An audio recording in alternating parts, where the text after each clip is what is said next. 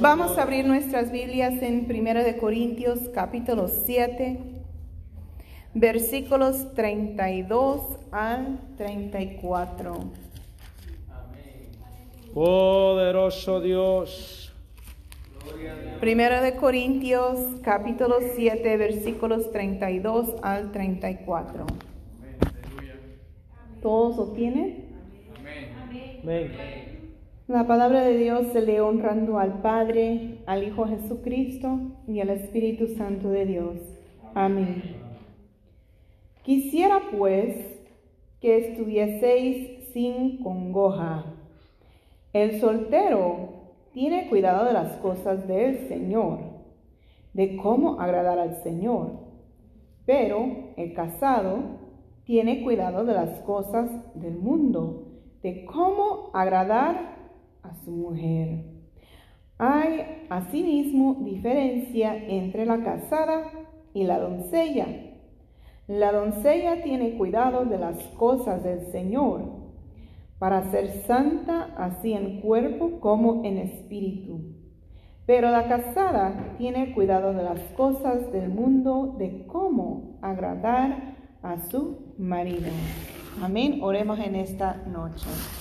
Padre Jehová, gracias yo te doy por tu palabra, mi Señor amado, que siempre nos hablas, nos ministras, mi Señor amado. Yo pido, mi buen Padre celestial, que seas tú tomando el control de este estudio bíblico en esta noche. Yo me humillo ante ti, me hago un lado, Jehová, porque yo no soy nadie para dar consejo, mi Señor, pero sabemos y reconocemos que aquí brota hago ese consejo que viene desde tu trono celestial en esta hora. Para cada uno de nosotros, Jehová, recibir bendiciones espirituales por el bien de nuestros matrimonios, hogares familias. Te doy gracias, Jehová, por todo lo que tú haces, por cuanto tú eres Dios perfecto y divino. A ti sea toda la honra y la gloria. En el nombre de Jesús de Nazaret. Amén. Pueden tomar asiento, hermanos. Este parte de este estudio es el tema de consejos bíblicos y mm, básicamente lo que podemos agarrar de estos versículos, que qué es lo que dice, qué es lo que el esposo busca hacer en el 33 al final, que dice ahí, hermanos varones, agradar a su mujer. Y las mujeres, ¿qué es lo que dice ahí al final del 34? ¿Qué es lo que la esposa busca hacer? Agradar a su marido. Amén. Entonces vemos que el matrimonio es un acto desinteresado. Amén. Aleluya. Cuando uno está en su juventud, en su soltería, especialmente siendo cristiano, cristiana, que es lo que dice, que está el enfoque en el Señor, en las cosas de Dios, cuidarse, amén.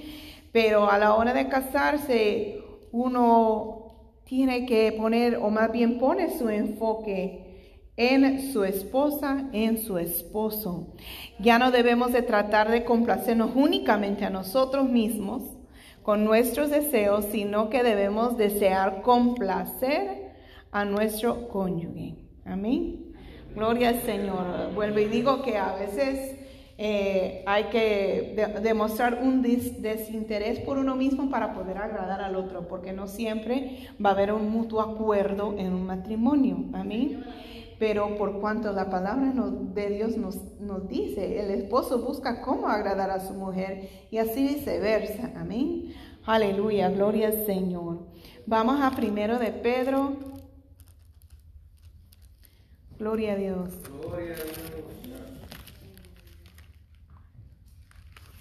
Capítulo 3, versículo 11. Apártese del mal y haga el bien. Busca la paz y sígala. Bastante autoexplicativo, ¿no?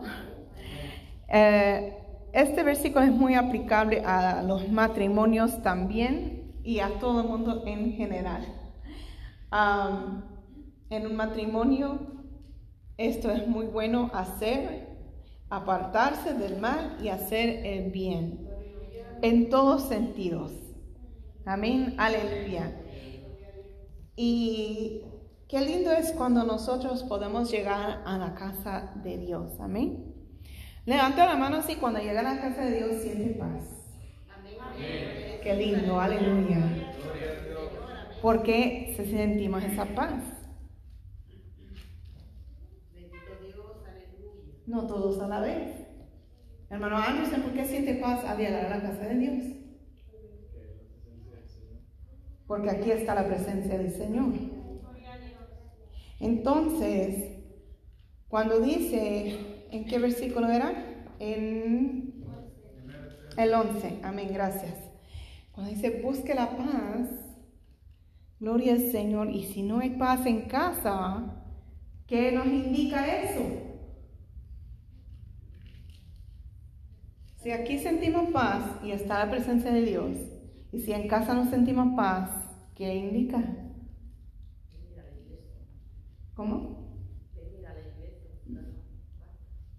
Ah, ok, podemos venir a la iglesia a buscar la paz, pero a la medianoche cuando no hay paz en casa, las puertas no van a estar abiertas de la iglesia, ¿verdad? Entonces, falta la presencia de Dios en casa entonces. Amén. Gloria al Señor. Busca la paz y sígala. Si hay una falta de paz en nuestro hogar, en nuestro matrimonio, en nuestra familia, nosotros tenemos que hacer nuestra parte y buscar la presencia de Dios. Y aunque pase un torbellino y una tormenta y un tornado a nuestro lado, a nuestro alrededor y nosotros ahí en medio de todo eso, si estamos en comunión con el Señor, en su presencia, nosotros vamos a tener una paz.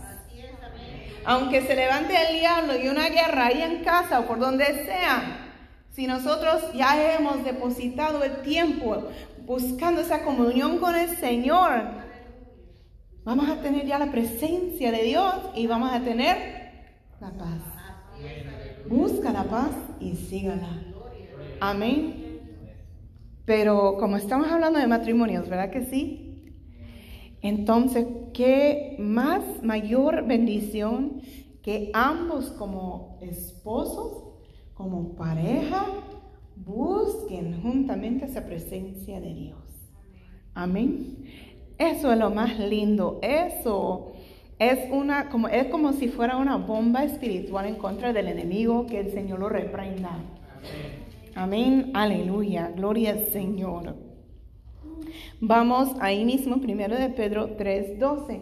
Nos dice, porque los ojos del Señor están sobre los justos y sus oídos atentos a sus oraciones. Pero el rostro del Señor está contra aquellos que hacen el mal.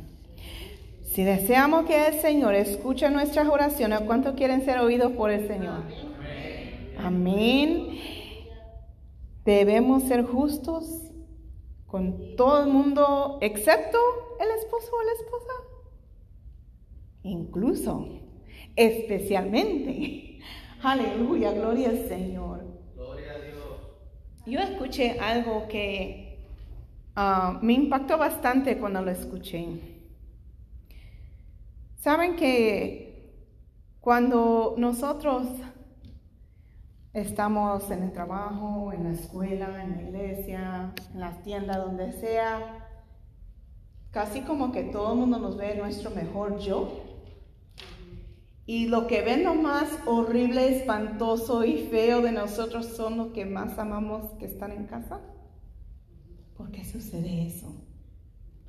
Primero porque hay un amor profundo y una confianza terrible en la familia, porque hay ese lugar como seguro de que uno pueda expresarse sus frustraciones, sus enojos y todo, y saber que no van a ser juzgados, ni rechazados, ni odiados, ni votados fuera, por cuanto son familia, por cuanto, amén, gloria al Señor, especialmente la esposa y el esposo a veces nos desahogamos con lo peor de lo que nos ha pasado durante el día y pobre esposo o pobre esposa y recibe todo eso.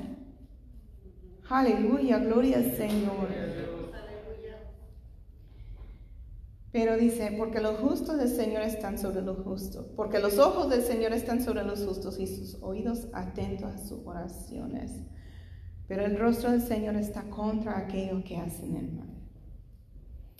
Aleluya. Pero es, triste ese, ese hecho que yo escuché, porque si son las personas que más amamos, debemos ser más, mejor comportados con ellos. Pero el enemigo siempre busca causar una división, una contienda, un pleito entre el matrimonio, porque vuelvo y digo, cuando el enemigo logra dividir un matrimonio, quita la cabeza del hogar, quita la protección y el pastor de la familia, y quedan más susceptibles a peligro, especialmente del mismo enemigo, que el Señor lo reprenda. Entonces, nosotros esforcémonos a hacer lo contrario de lo que yo escuché, de que está bien que está cierta confianza y todo con la familia, pero Mejor que nos vean lo mejor de nosotros y no lo peor. Aleluya. Vamos a Proverbios 16, 16. El hermano José quiere comentar. Amén. El 11 dice, apártese del mal y haga el bien, busque la paz y síguela, porque los ojos del Señor están sobre los justos y sus oídos sus oraciones. Pero el rostro del Señor está contra aquellos que hacen el mal más a muchos que saben. Voy a poner mi ejemplo para que más o menos vamos entendiendo. Prácticamente se está hablando del matrimonio y es aceptar todo. Y está hablando también de como los problemas que suceden después de una separación, que yo lo he vivido y todo. Y gracias a Dios, pues todo ha estado marchando bien y todo está bien, ¿verdad? Porque por mi mente no pasa ninguna cosa, siempre, siempre mi anhelo siempre ha sido al Señor, ¿verdad? Bueno,